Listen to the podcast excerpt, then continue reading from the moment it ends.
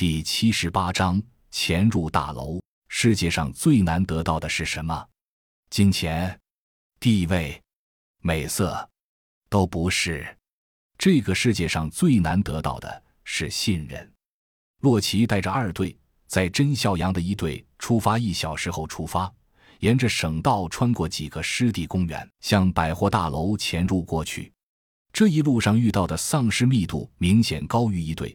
洛奇等九人，除了一名驾驶员，车两边每边四人都是火力全开。一时间，噗噗噗噗之声连响，沿路洒下了一道金属弹壳。终于在十七点零五分之前，抵达了目标所在的大楼底下。心中盘算着真孝阳的提醒，洛奇面上却不动声色。在大楼下。众人不敢逗留，生怕在狙击队准备好之前提前被母体丧尸发现，于是绕了一个大圈，直到楼背后才停下，迅速的解决掉几个围观群众，停好车辆，集体快速冲进了楼内。百货大楼向来都是人口密集的地方，尤其是在变当日是个周末，理论上讲更是人满为患。不过客观的说，应该感谢末世前电商的快速发展。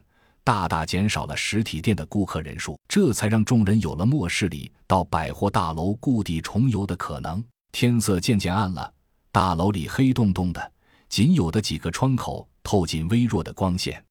打出手势，所有人呈两路纵队，悄悄地潜入大楼深处。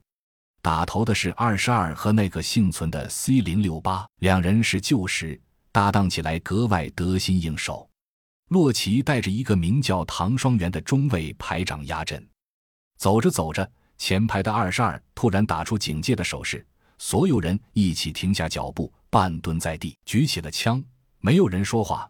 停了大概十秒之后，前排的二十二微微抬高了战术手电的光线，眼前的一幕让所有人都停止了呼吸。只见商场大厅里密密麻麻都是晃动的黑影，摩肩接踵。就像搬家的蚂蚁，一只接着一只，几乎所有人都把手按上了手雷。战术手电的光柱不再移动，就照着距离众人最近位置丧尸的脚。